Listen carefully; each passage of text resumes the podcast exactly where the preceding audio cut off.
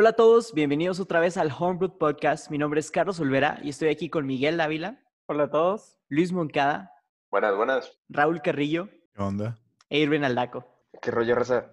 Muchas gracias por acompañarnos el día de hoy. Eh, nos fue, estamos muy felices de todos los comentarios que nos dejaron por el capítulo pasado y pues espero que les haya gustado tanto como a nosotros nos gustó discutir del tema. El día de hoy vamos a hablar de soundtracks en las películas, eh, o más bien soundtrack como que en general.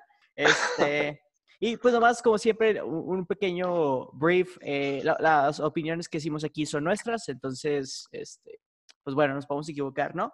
Eh, entonces vamos a hablar de soundtrack. ¿Qué es un soundtrack? El soundtrack es una grabación de audio que acompaña y se sincroniza con imágenes, ya es una película, una serie TV o un videojuego. Normalmente se le abrevia como OST, Original Soundtrack. Y pues a través de la historia del cine, de las películas, de los videojuegos, hay muchos artistas y, canciones que se han hecho populares. Entonces, eh, me gustaría eh, explicarles que nosotros durante esta hora vamos a estar hablando primero de la importancia de los soundtracks, después de soundtracks memorables y finalmente cómo los soundtracks ayudan a poner el tono de una película, un videojuego o una serie de TV. Entonces, ¿quién quiere empezar? En cuanto a la importancia, ¿te refieres? Sí, sí, vamos a empezar a hablar de, la importancia. Bueno, pues para mí, digo, a nivel personal, la importancia del soundtrack eh, pues recae en que la película pues se arma a través de, la música, ¿no? O sea, puedes tener un, guion excelente, puedes tener actorazos, puedes tener eh, efectos visuales muy buenos, pero al final, como cualquier componente de una película, si la música no es buena, pues te desconectas o no, no, no es una buena película. El soundtrack puede, en efecto, arruinar una, buena película. Entonces, para mí, pues está ahí, o sea, la música es la que eh, pone el tono sea, una película de miedo, pues no puedes tener música campy, divertida, o, una película de acción, pues no puedes tener música lenta, o sea, es, la que pone el ambiente, ¿no? Junto con los efectos especiales.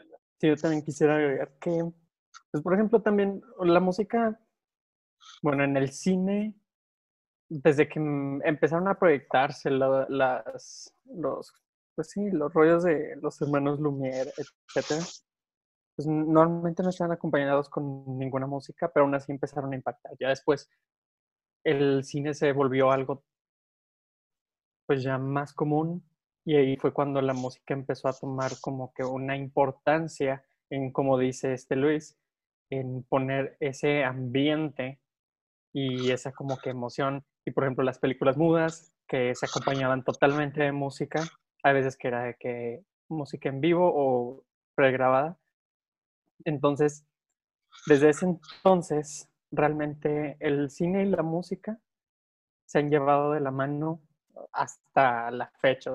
Son inseparables. No he visto ni una sola película que no tenga nada de música o nada de sonido. Entonces, es esencial para el cine.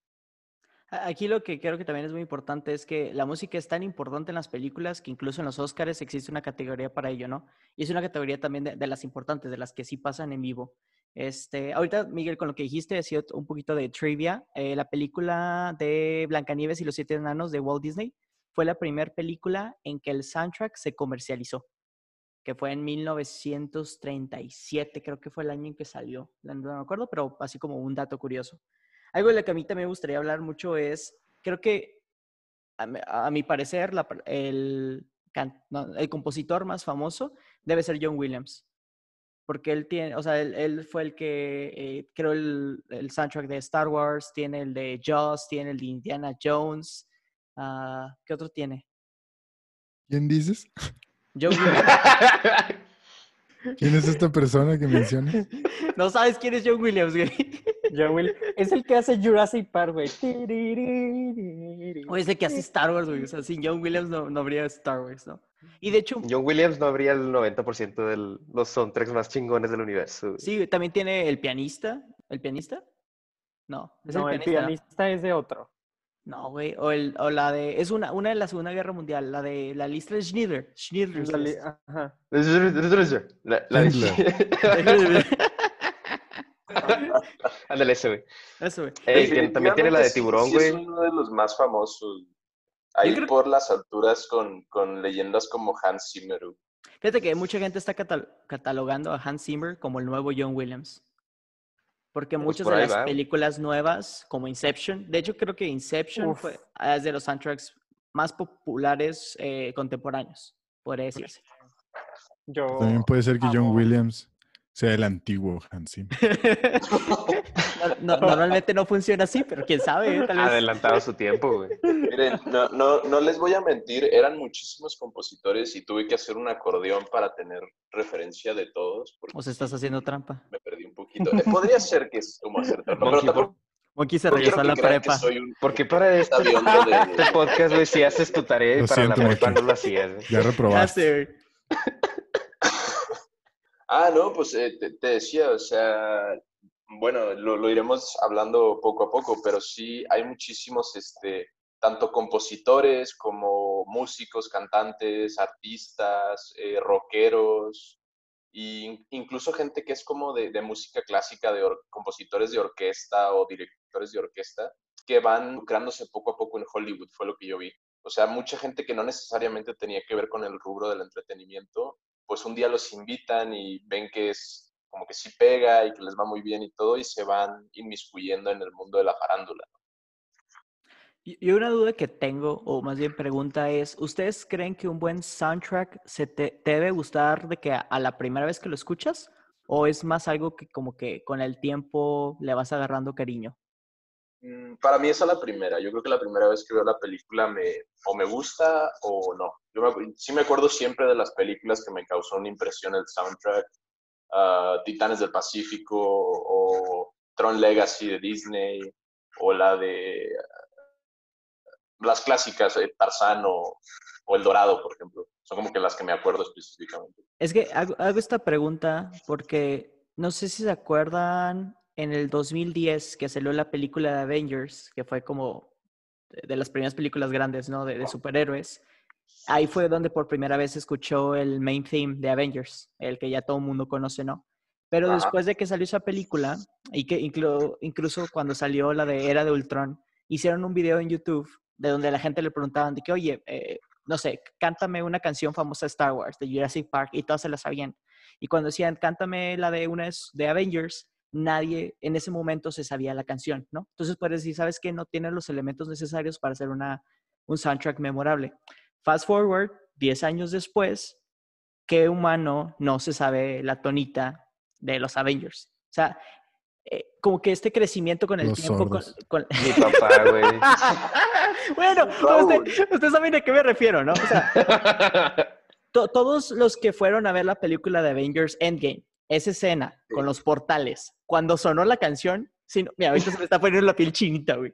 O sea, no- Como, sí, el main theme, ¿no? Exacto, y ahorita ya se volvió como que, o sea, escuchas el, el, el soundtrack y te causa como que buenas sensaciones, ¿no? Que algo que hace 10 años no hacía. Pues sí.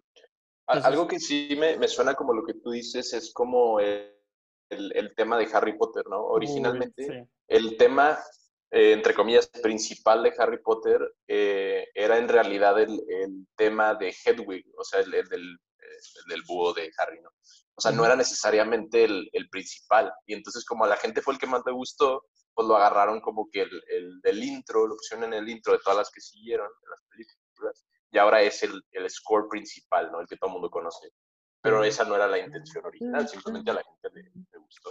O sea, se contradice lo que dijiste al inicio. Sí, sí, exacto. O sea, sí puede ser- No, yo me refería Tenemos A una sentimientos persona- encontrados. a nivel personal, un soundtrack le puede gustar de inmediato o, o, como dices tú, puede al público en general irle como agarrando cariño a lo largo de un tiempo prolongado. Pueden ser las, las dos, ¿no? Sí, eso quería agregar que, o sea, en mi opinión es ambas cosas. Te puede gustar a la primera o te puede gustar después. O sea, Miguel, tú bateas para los dos lados. A mí, exactamente. Excelente. Oh, oh, ta- ta- también algo por, lo- por lo que hago la pregunta es porque, eh, digo, hablamos al inicio que el soundtrack también puede estar en series, ¿no? Series de televisión. Exacto. Y eh, creo que en sí las series americanas no tienen tanto, o incluso las mexicanas no tienen tanto un soundtrack. O sea, tienen el- la canción de inicio, pero es solamente una canción. Eh, véase Friends, How I Met Your Mother, eh, Modern Family, bla, bla, bla. Brooklyn Nine-Nine, ¿no? Rosa de Guadalupe. Sí, exacto. Pero digo, se queda en la canción, ¿no? Entonces no contaría como el tema soundtrack. principal de la serie, sí. Exacto. Sin embargo, en el anime si te das cuenta, los animes sí tienen su soundtrack. O sea, cuando un personaje aparece, tiene su soundtrack de inicio. Eh, la, tiene la canción principal que se usa casi siempre en el intro y también en el capítulo final de, de la temporada o así. Normalmente se usa como para esa batalla final, ¿no? Entonces, creo que pone tu Naruto, me atrevo a decir que es de los animes en que sus canciones han trascendido, o sea, han tenido más éxito gracias a los memes. Si, si bien son buenas canciones y no le quito, el hecho de que la gente los esté usando para Avengers Infinity War como intro de anime y ponen el opening 16 de Naruto, ¿no? Pues es el Eh, mismo caso que Shrek. La Sí, de exactamente. Exactamente, sí, sí, sí. Entonces digo, por eso sí la pregunta de realmente tiene que pegar de que en el cine la canción o bien con el paso del tiempo, con memes, con eh, repeat watches, como que te puede causar emoción el soundtrack. Yo creo que si te vas a- al lado de soundtracks memorables o, bueno, galardonados así por, por la crítica y todo ese rollo, definitivamente son aquellas piezas musicales que aparecen en, este, películas o en series, pero que en el instante, o sea, cautivan a, la, o sea, las personas al momento en que lo están escuchando. No, porque, por ejemplo, ahí con lo de Avengers, el tema principal tomó renombre hasta la culminación de toda la saga, donde tú ya vas acompañado de ex- experiencias visuales y ya tienes una historia concreta, ya, o sea, fuiste creciendo a lo largo de los personajes, por lo tanto ya toma más renombre al final y ahora todo el mundo se la sabe. Pero eso no lo quiere, o sea, no quiere decir que sea un tema significativo, o sea, galardonado, digo, no sé. O sea, por O sea, sí solo, sino que muy viene con purista. historia. Exactamente, viene con historia. Pero, o sea, la, más bien, ¿cómo lo digo? O sea, la película de Avengers formó a la- al tema principal y no el tema a la película. Mm. No como yo, sí, no, como ponle tu Jurassic Park, creo que es muy difícil pensar en Jurassic Park sin inmediatamente irte a la canción. O Sí, sea, sí, exactamente. Y en Avengers, pues te vas más igual a los momentos, que si bien son acompañados por un buen soundtrack, realmente lo que se te queda más son los momentos, no tanto la canción. Afirmativo. ¿Creen que las películas han perdido o es más la nostalgia? Es que no sé cómo explicarlo, pero es más fácil nombrar películas de tiempos de viejitas como soundtracks memorables que nuevas. Pero tú, si bien el soundtrack de Joker está muy padre, ahorita no tengo manera de, o sea, no se me quedó, ¿sabes? Creo que Pues pa- para mí, no digo, no sé si sea el caso, pero puede ser que tenga que ver un poco con em, los original scores. O sea, muchas películas, eh, en todo caso populares o famosas, en su momento usaron composiciones originales por artistas y fueron este, grabadas específicamente para esas películas. Y en muchos casos ahora en, en películas nuevas eh, emplean eh, canciones pop eh, de artistas pop, pero no son hechas específicamente para esas películas. Simplemente vamos a decir quedan bien, pero, pero no, no son original eh, scores o original soundtracks, por así decirlo. Que tampoco es exclusivo, porque Guardianes de la Galaxia usó, usó canciones ya este, pues de, de tiempo, de los 70s, que no son escritas originales para la película, y de todos modos fue un hit el soundtrack de, de Guardianes. De hecho, lo califican como uno de los mejores. Güey, fun, Pero- fun fact, con Guardianes de la Galaxia, bueno, yo he intentado eh, que mi papá vea las películas de, de Marvel, güey, y no es fan. Entonces, este, es así como que, ah, súper triste, güey, porque está con madre. Pero la única película que le gusta a mi papá de todo Marvel es Guardianes de la Galaxia, y te voy a decir, la clave fue el soundtrack, güey Mm. en, en ese sentido, como que meterle el apoyo musical que tiene tan, tan impactante este, Guardianes de la Galaxia y, y en específico, pues que remonta así a canciones este, de la pop culture, pero ya de hace años, eso también como que le agradó bastante. yo quisiera ver también, pues, es que lo que yo pienso es que las composiciones musicales antes eran más simples que las composiciones musicales actuales. Porque si te fijas, Harry Potter, Jurassic Park, todos tienen como que notas o escalas muy fáciles, como que las memorizan. A ver, Tan, tócate algo. tarán, tan, tan, tan, tan.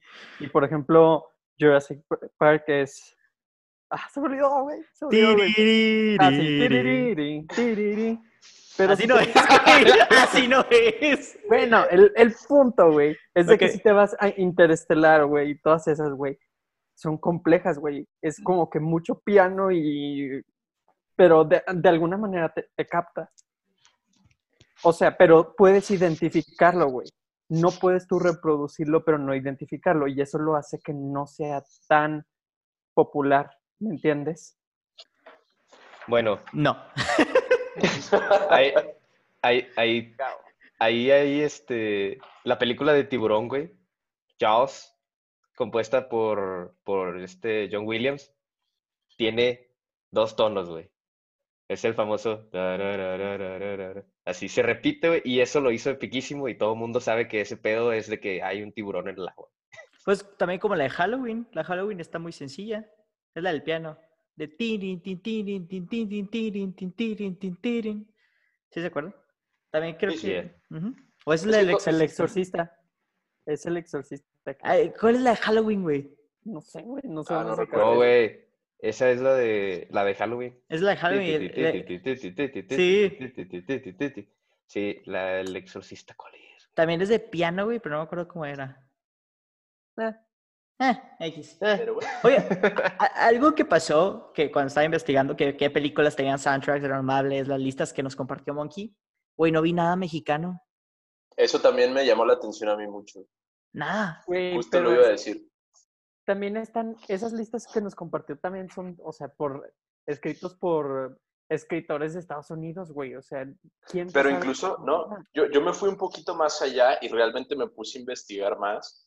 Y si te fijas, incluso en películas con música mexicana, como Coco, por ejemplo, los, los originales eh, compositores son estadounidenses, güey. O sea, creo que es Michael, ¿cómo se llama? Michael Giacchino, güey, estadounidense. Y todo su equipo casi eran puros estadounidenses, o sea, no... O sea, sí, sí tuvieron artistas como Natalia Lafourcade que cantaron las canciones, pero los que las compusieron no fueron latinos. Creo que solo hubo una chica latina en todo el equipo. Y no sé si eso se deba, uno, al tipo de películas que hay, porque en la mayoría las que llegan a los cines son comerciales y tienen que ver con comedia. Entonces siempre meten canciones de Jesse Joy. Me acuerdo mucho la, la de A la Mala, que la canción así como que el clímax es una de Jesse Joy, ¿no? Entonces, no sé si es eso por el tipo de películas que hay o bien por la falta de, no quiero decir talento, pero la falta de como que apoyo para crear soundtracks originales. Yo siento que muchas películas mexicanas son novelísticas y, o sea, lo vemos todo el tiempo en las novelas, en la tele, que empiezan con un tema musical de algún artista de, de, de pop así del momento. Así como tú estás diciendo, o sea, Jesse Joy. Entonces, eso lo trasladan también al cine. Yo quería decir que, o sea, aunque hemos estado hablando de composiciones, y sí son las más reconocibles y sí le dan un saborcito especial a las, a, a- a las películas, pero yo creo que a mí en particular, las que más me llegan, o sea, las que, las que más se vuelven parte de mí, las que escucho constantemente, diferentes momentos, me recuerdan cosas, son cuando el director o el encargado de la música, o sea, escoge ciertas películas, per- perdón, escoge ciertas canciones y después ya las incluye en el soundtrack. Por ejemplo, pues como Shrek o como Gaspar Noé en Clímax o como, no sé, se me, a lo mejor ahorita no se me ocurren más, pero, o sea, tengo muchas canciones que yo he descubierto gracias a películas y que sigo escuchando constantemente, ya fuera del contexto de la película, porque me recuerdan pues cosas muy, muy, o sea, especiales o específicas, ¿no? Ujú. Fíjate que ah, yo normalmente los soundtracks que más escucho son de videojuegos que jugué, porque me Puta, revuelven. Es todo un universo. eso. Sí, tipo Zelda, el, más reciente ahorita que estoy jugando es el de Assassin's Creed Odyssey, y la música está muy bonita, es música en piano, es música en, puros instrumentos de cuerda eh, también. Entonces, el hecho de escucharla de que mientras estoy diseñando algo, lo que sea, como que me trae a, ah, sí, hace cinco horas estaba jugando eso, ¿no? O, todo, el travel que fue las horas dedicadas al juego. Me siento más atraído hacia eso. Ujú. Sí, bueno, yo, yo ahí quiero dar dos este, comentarios. Eh, en cuanto a lo anterior que dijeron de, de que la falta de compositores eh, mexicanos en Hollywood, para mí, en lo personal, es un indicativo de que no estamos, digamos, exportando talento en el área de las artes. O sea, tal vez en México, y ustedes me dirán tal vez si, si no lo ven así, este, hay falta de, de, apoyo a las artes. O sea, no, no muchas escuelas ni, ni el gobierno realmente apoya ese segmento y por eso no tenemos, digamos, grandes, este, no sé, compositores o grandes personas que son de orquesta o músicos, digamos, clásicos, o sea, en el, en el área de las artes. O gente en el área de, del entretenimiento, pero de música. No, pues sí. sí. Y, Perdón. bueno, ¿sí? Ah, nada más te decir, muy fácil se ve que en los últimos que 10 años, eh, los del el top de cinco mejores directores del mundo, tres son mexicanos. Y todas las cosas que han hecho han sido fuera del país. Sí. Sí, ¿cómo es pero en el, en el área, en el área visual, tal vez falta más en el área. No, o sea, lo que fue es, eh, yo concuerdo contigo. O sea, ¿cómo es posible tener a, de los mejores directores contemporáneos, a tres de ellos, y que el país les valga madre y tengan que hacer sus Ah, sí, sí. películas afuera? Vale, lo mismo. Sí. Y yo digo lo, que lo otro, bueno, antes de, de, de que pase Rey, este, eso que mencionaste de los videojuegos también y del anime es muy importante porque, bueno, en, en lo personal a mí también me gusta mucho la música inmersiva de los, de videojuegos y es parte de eso de que te transporta a una, a una situación o una época. A mí me gusta mucho mientras, bueno, mientras estudiaba para los antes poner como música épica, ¿no? Música de videojuegos, música de acción, como que te, te transporta ese, a esa sensación como de aventura, bueno, a mí, y, y, y está padre eso que te llega a hacer sentir o, o, a ese lugar a donde te transporta.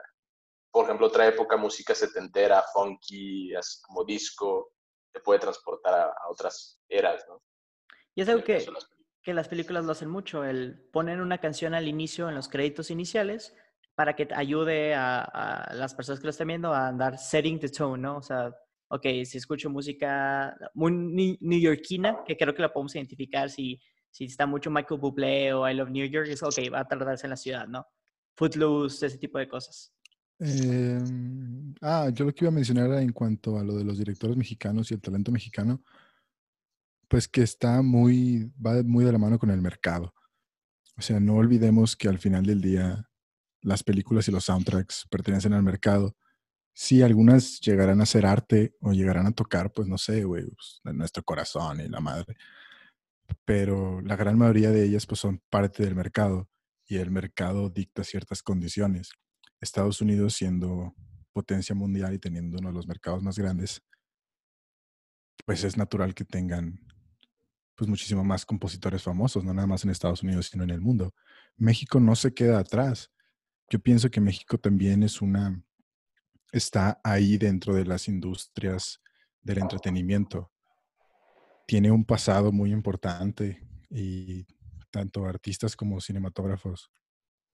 Pero sí soy un ignorante de qué fue lo que pasó del cine mexicano de oro a pues, la mierda que regularmente tenemos ahora en nuestro país, ¿no? Me gustaría Aprobado, tratarlo, me gustaría tratarlo en otra ocasión y informaros un poquito más, pero bueno.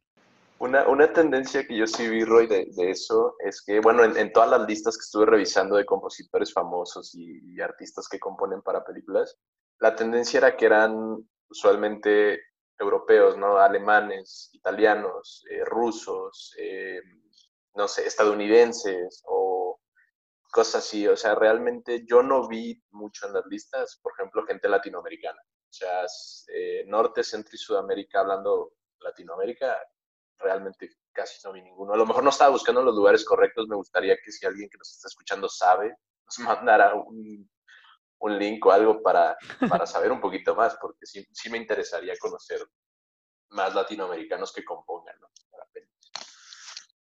Yo, yo del anime igual sí por eso un poquito, que en lo personal, a, a, mí, bueno, unos, unos de mis favoritos o de los más populares, yo creo, se me hacen, este, no sé, para mí el que más me gusta es Fairy Tail, pero de los más famosos, pues Full Metal Alchemist, Brotherhood, Tokyo Ghoul o Hunter x Hunter o, o incluso Death Note, de los más famosos. este, mucha gente como que lo, lo, hace a un lado porque pues, son cosas asiáticas, música que no entiendes o, cosas así, pero realmente se esfuerzan demasiado en los soundtracks del anime. O sea, emplean artistas japoneses súper populares allá, eh, orquestas, eh, música sinfónica, o sea, realmente, o sea, el, no, no, me quiero ni imaginar el presupuesto que se meten en el puro soundtrack, ya no se diga animación ni nada de lo demás. O sea, a mí me impresiona el esfuerzo de verdad que hacen estos, estos estudios de allá en eso. Pues es, Sobre todo porque es para niños, ¿no? Bueno, no niños, jóvenes. Yo digo que también es parte como de qué tan bueno es el show, ¿no? O sea, si tiene un buen, si es un buen show y tiene un buen intro, como que sube mucho el rating. Por tú, el, el primer intro de Attack on Titan, güey. Güey. o sea, el de Sasage yo, ¿no? Sí. El, el de Evangelion, a, Cruel Angels Thesis, ah, está muy bueno. Sí, ese es épico. Yo quería comentar nada más de películas animadas. Por ejemplo, no sé si escucharon El viaje de Chihiro si lo han escuchado. No. Normalmente. Hace mucho que no la veo.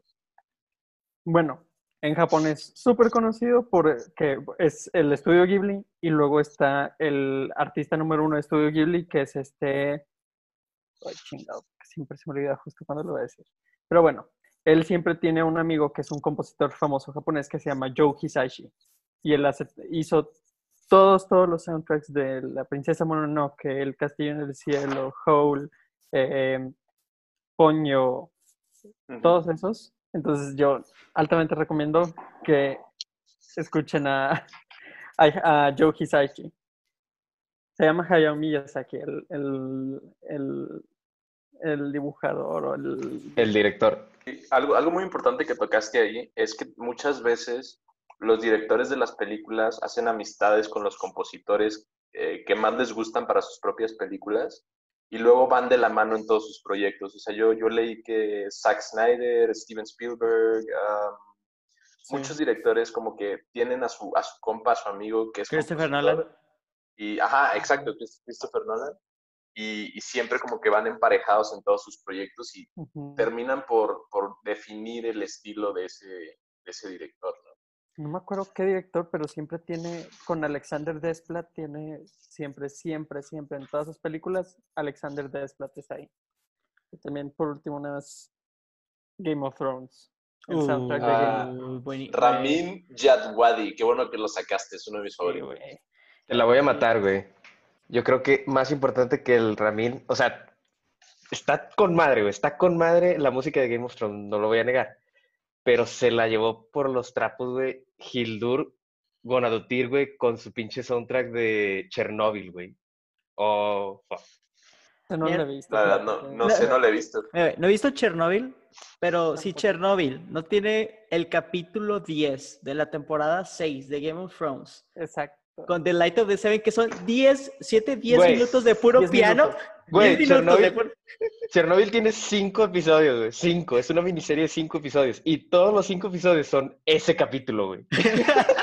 Light of the Seven es Light of the Seven. just right, güey. Sí, es tan poca madre, güey. Ah, bueno. Es que mira, te voy a decir por qué. En, en la serie de Chernobyl en específico, con esta señora Hildur, que aparte es la actual galardonada de, del mejor este, original movie, movie score con The Joker. Ah, ¿en serio? Ah, qué cool. Sí, fue la que ganó. Entonces, este, o sea, no mames, güey. Bueno, aparte de la escena famosa del Joker bailando en el baño, güey, con la cancioncita esa del el cello, güey, acá con madre. E, ella fue la que la compuso.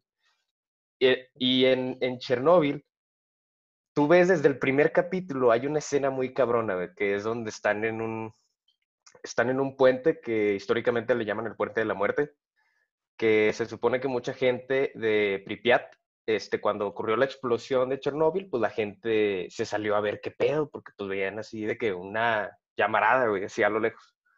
Entonces, mucha gente se puso en el puente a ver desde lejos, o sea, todo ese pedo, pero no se daban cuenta que en ese mismo momento les estaba cayendo la radiación, de la explosión. Entonces, no hay ningún, o sea, no hubo ningún sobreviviente de, de ese momento. Y en, el, en la escena específica de la serie, la música que tú escuchas cuando pasa eso, o sea, cuando la raza está en el puente, haz de cuenta que te, o sea, la música te hace así como que, no sé, güey, te da, te culeas, güey, te da cáncer, güey, nada más de solo escucharla. güey. Te da radiación. Sí, güey.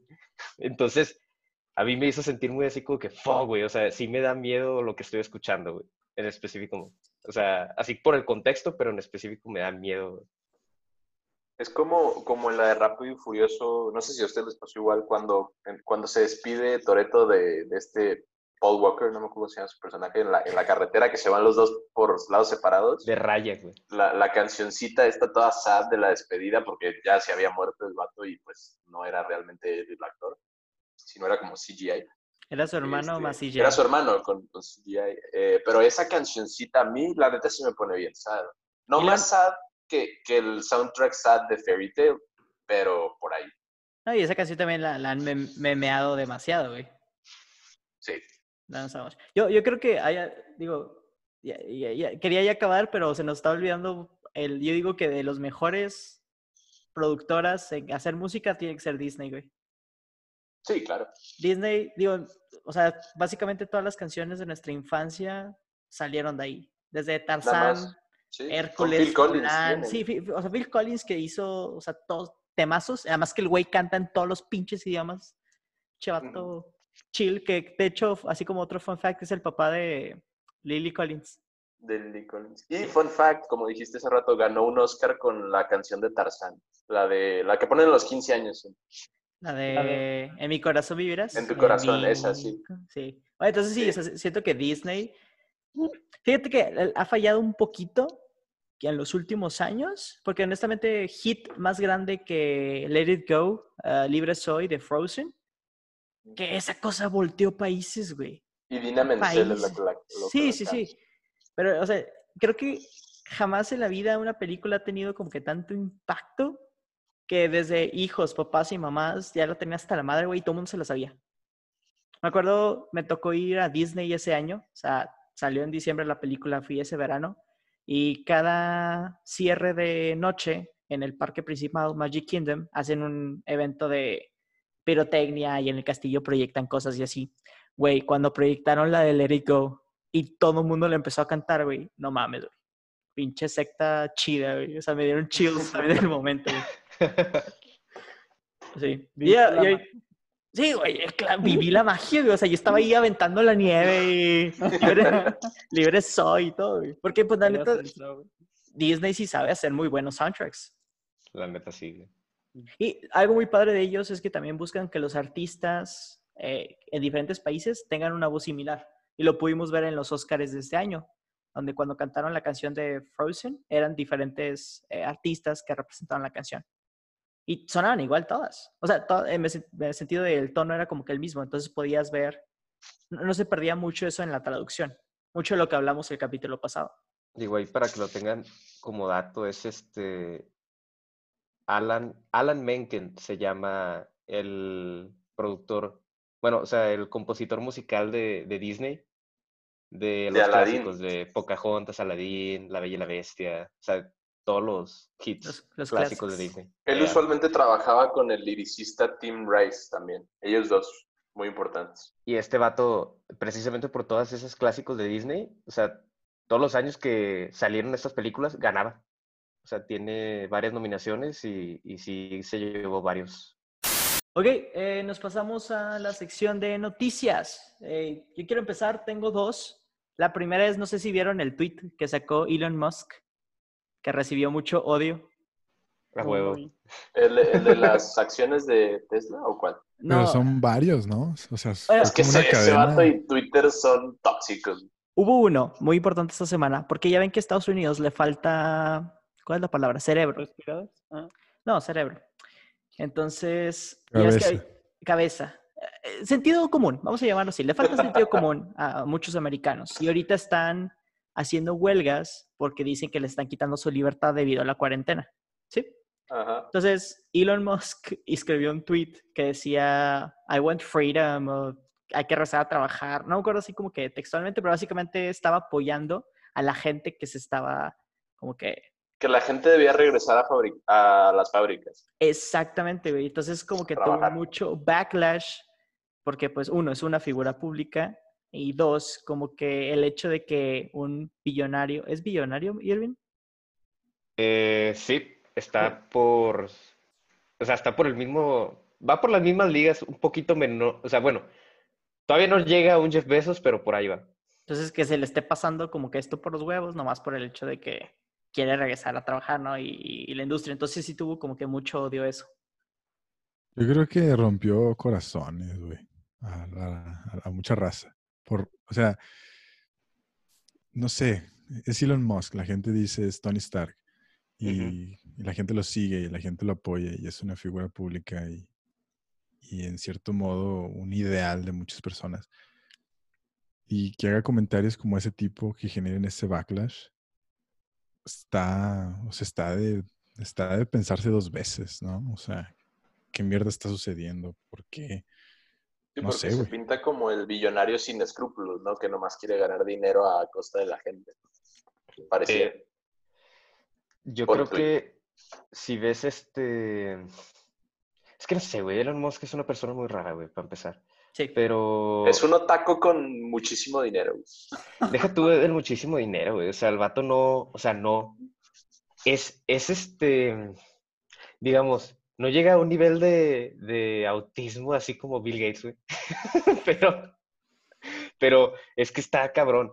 Porque sus relaciones interpersonales, o sea, no ve a la gente de que como Como o sea, gente. normal, como digamos, de que, ah, mira, son mis empleados, o sea, él los ve como una carga de, de trabajo. Entonces, este, o sea, él se da esos lujos de hacer diferentes comentarios y de hacer este, o sea, de, de decir lo que li- literal se le venga a la mente, pero en sí, o sea, más que decir, por ejemplo, que la gente está esperando de que, oye, ¿por qué no dices de que mejor quédense todos en casa, mientras tanto, pues vamos a apoyar a las empresas para que desarrollen vacunas, sí.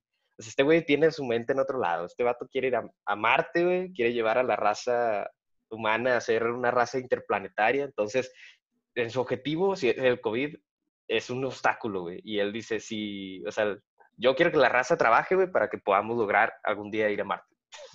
De hecho, la NASA les acaba de otorgar un contrato para ir precisamente al espacio. A él con Tesla y a Jeff Bezos con no sé, no sé qué segmento de su compañía, pero a ellos dos les dieron un contrato para ir al espacio. Amazon Space.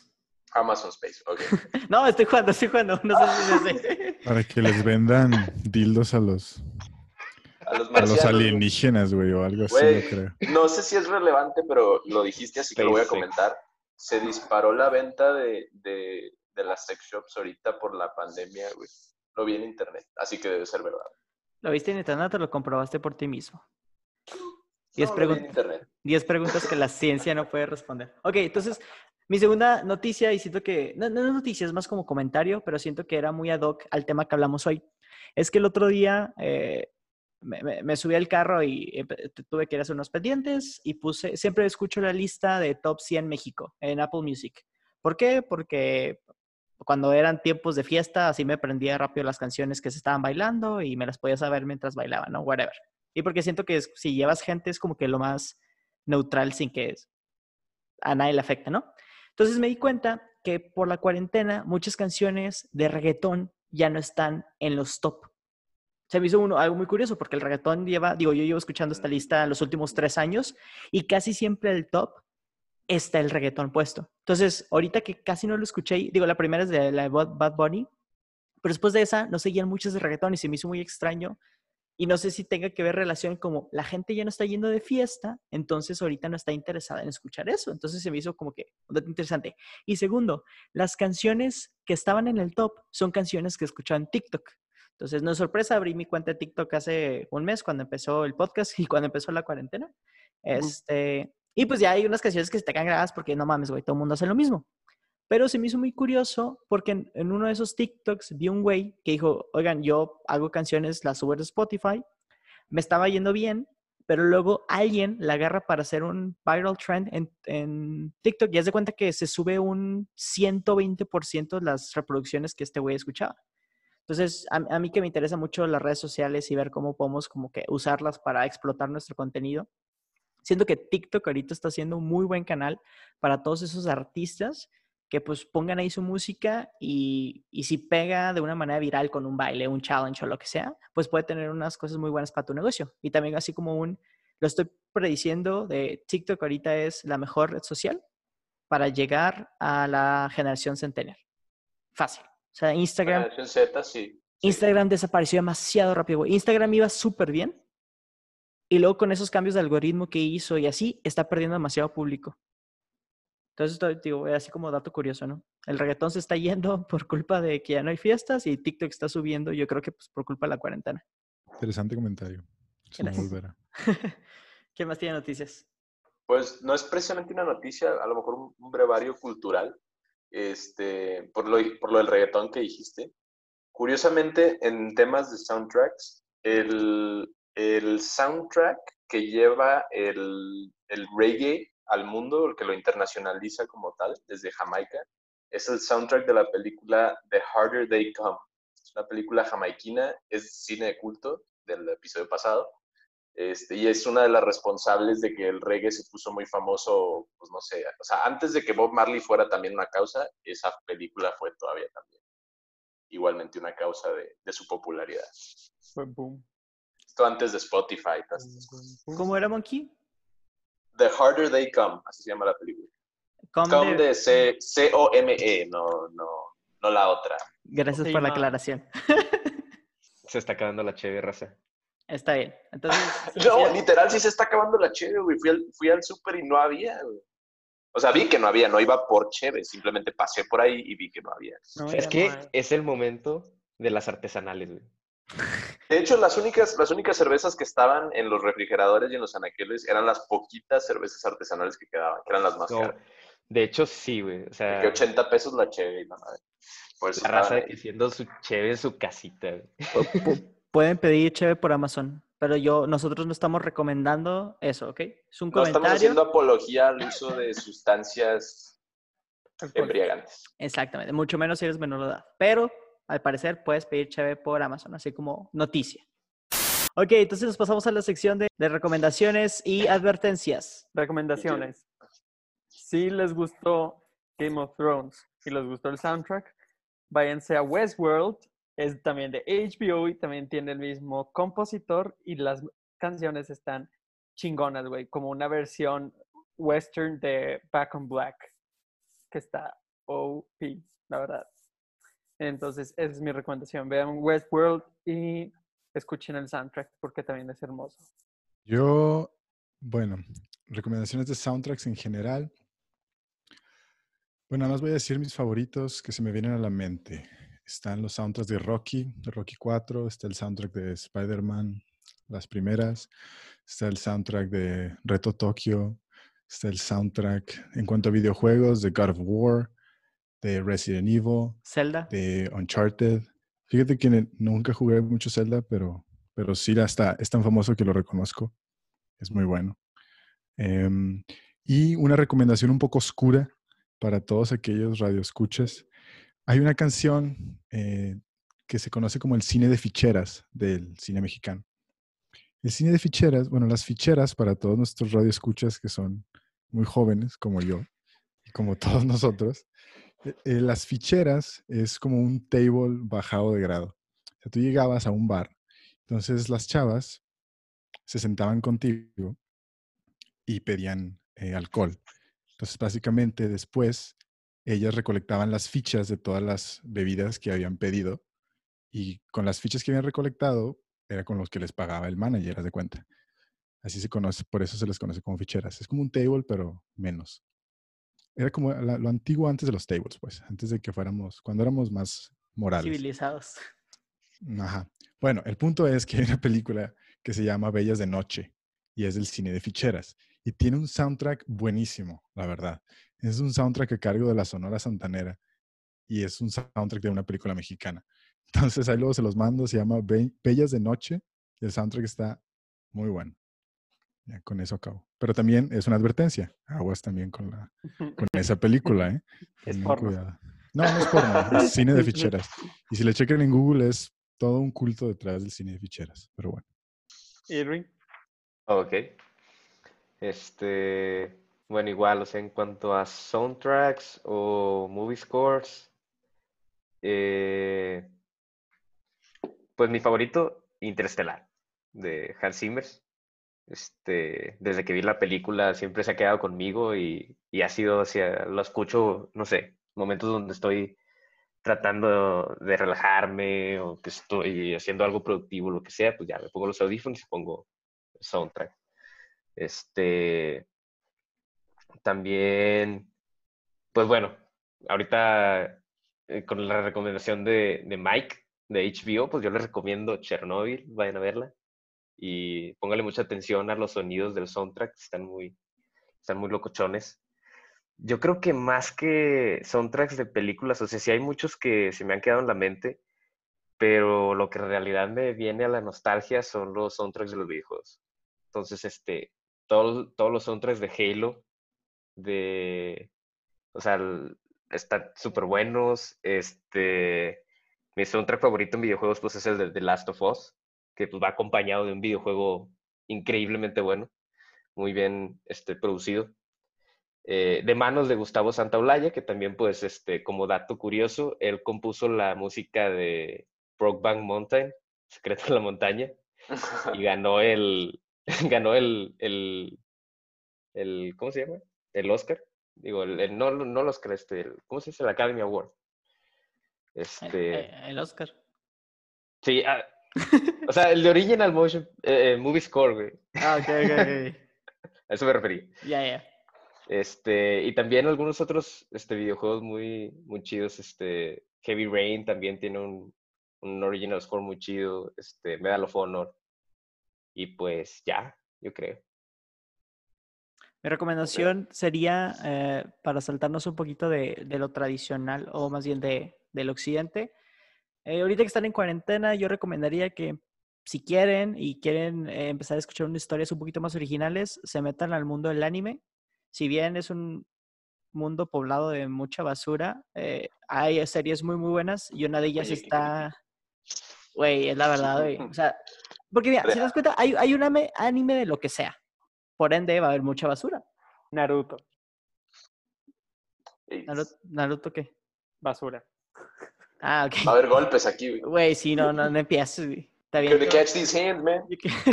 Pero bueno, eh, lo mencionamos al inicio. Eh, acabo de ver varios videos donde nominan a Full Metal Alchemist Brotherhood, el mejor anime de la década. Entonces, es un anime con una historia muy padre, eh, con una música muy, también muy, muy, muy padre. Y también está muy light. Entonces, si le quieres dar una oportunidad a, a este tipo de storytelling japonés, recomendaría que vieran eso. Vale. Está tan light. Pues de mis recomendaciones, sí les voy a pedir que me disculpen porque me voy a extender un poquito, pero espero que no sea muy largo. A carácter personal, les recomiendo mucho el original score de la película Cloud Atlas. A mí me gusta muchísimo. Son dos horas de música original. Em, el original score de... Bueno, no sé si es original score, pero el punto es que Daft Punk hizo el soundtrack de Tron Legacy para Disney. Es una maravilla de soundtrack. Muy bueno. Y este, ¿qué otra muy buena? Este, bueno, no sé, ahorita me acuerdo. Eh, además, los tres grandes compositores de las películas son Hans Zimmer, John Williams y Ramin Djawadi. Si les gusta una película, seguro alguno de estos tres tuvo algo que ver. Y de los demás, súper rápido, Michael Giacchino igual ha hecho muchísimas composiciones para películas famosas. Este, Phil Collins para Disney, hitazo, y las canta en español también y en otros idiomas, me parece. Este, El Camino hacia el Dorado era la película que iba a recomendar, pero el de Mijares, no el de Elton John. Este, Elton John y Tim Rice compusieron, pero la versión española canta Mijares y qué bárbaro. Este, una recomendación muy buena, Danny Elfman es, fue parte de la banda Oingo Boingo, una banda de culto, y además hizo las películas de Spider-Man de Sam Raimi y las de Batman. Y el intro de Los Simpsons también. Ah, pues, todas las películas de Tim Burton, güey. Eh, Curtis Mayfield con Superfly, eh, Isaac Lee Hayes con Shaft, la original, no la de Samuel Jackson. Eh, George Harrison con Wonderwall Music, el antecesor a Wonderwall de Oasis. Vangelis con Carruajes de Fuego y Marvin Gaye 1972 Trouble Man Soundtrack, la, la que le recomienda Falcon al Capitán América en la de Civil War. Marvin Gaye es el que aparece en la canción de esta Megan Trainer. Sí, es Marvin Gaye, ese mero. Ah, esa no sé, la Megan Trainer no me, no me encanta, pero puede ser. O sea, odias a Megan Trainor. Y pues ya. No, es la esposa, es la esposa del güey de Mini Espías. Me da mucha risa. ¿Qué? Sí, no. ¿Qué? ¿De Juni Cortés? Sí, sí. Güey, no manches. Eso sí no sabía. Lo vamos a investigar, igual son fake news. Olvera, antes de que continúes, súper rapidísimo. Cuando mencionaste de que se están buscando algo original que no sea del western y mencionas el anime, también las películas de Bollywood son muy famosas porque en todas las putas películas de Bollywood cantan y bailan. Sí, Entonces, güey. regula- entonces, regularmente tienen unos soundtracks buenísimos. Yo también eh, luego les mando la recomendación. La película se llama Bahubali 2. Muy buena película y el soundtrack muy, muy padre también. Para que lo chequen ahí en, en los links que les vamos a dejar. Ah, tenemos una pregunta pendiente de la semana pasada y eh, igual nos alca- alcanza tiempo para contestar otras dos. Entonces, la pregunta de la semana pasada es, ¿qué personaje ficticio identificas a cada uno de tus amigos? Entonces, no sé quién hizo su lista. Miguel.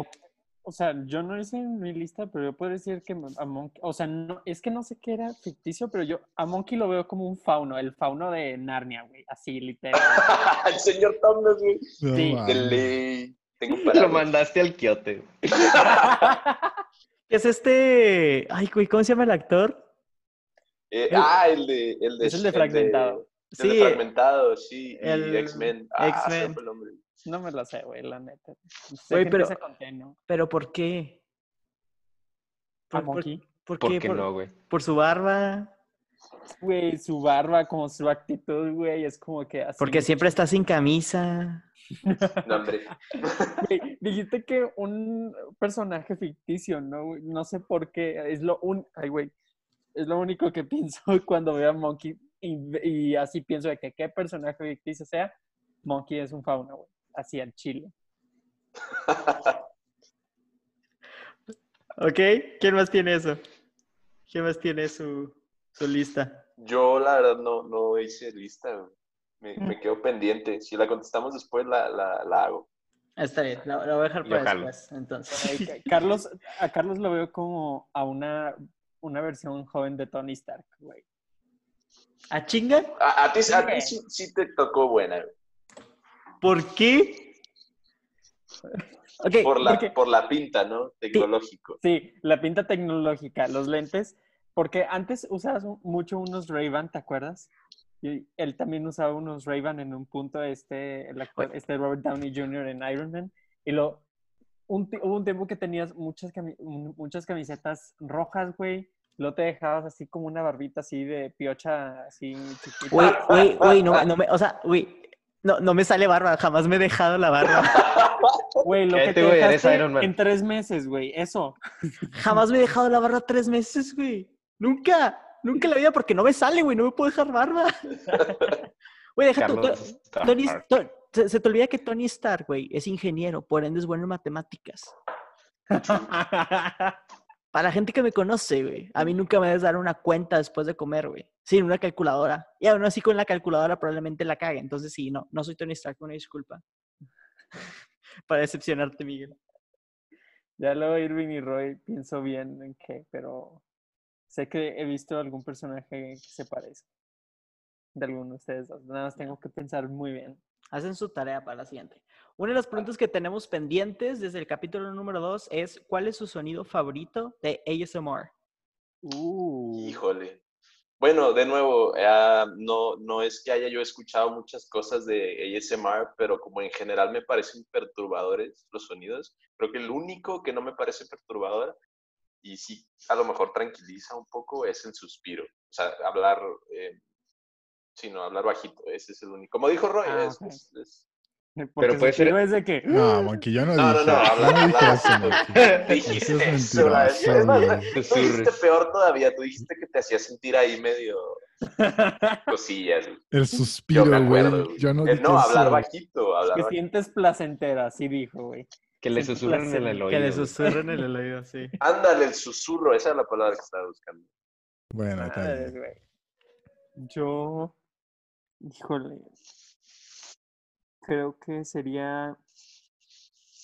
Cuando pasas la mano sobre un por ejemplo, un sofá. Espérate, Miguel. Espérate. ¿Qué vas a decir? ¿Dónde vas a pasar la mano? Estamos en horario familiar, por favor. Nuestros patrocinadores, ¿qué van a decir? Nos van a censurar, güey. Digamos que estás sentado en un sillón, güey. Pero es como de tela, no, de- no es de plástico ni de, ni de piel.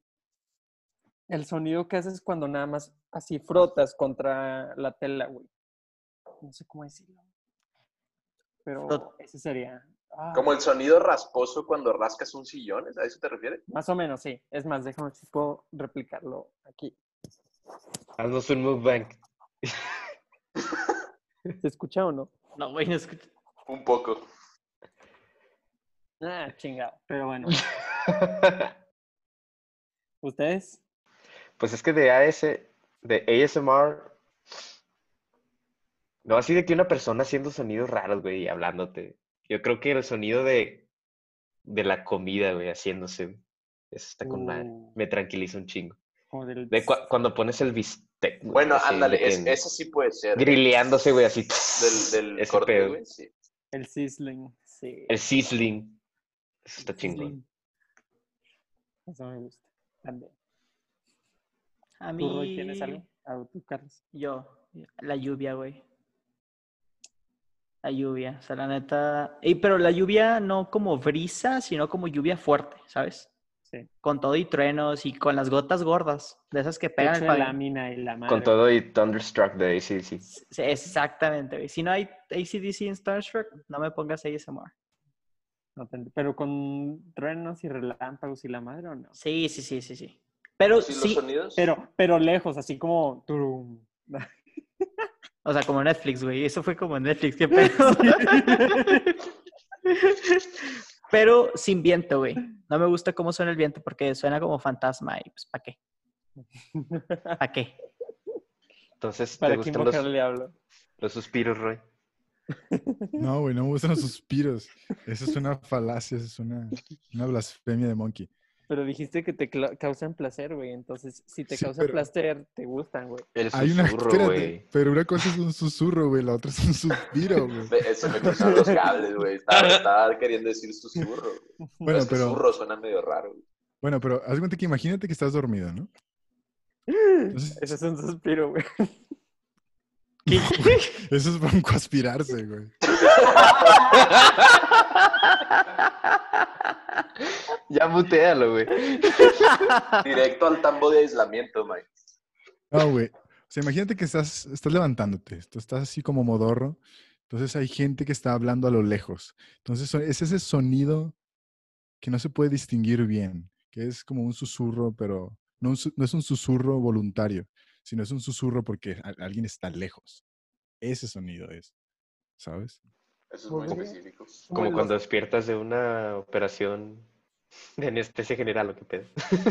Pues me imagino, no he tenido la experiencia, pero es como que es, es gente hablando a lo lejos, güey. Sí, no sé cómo decirlo, güey. ¿No sería como, por ejemplo, en un café?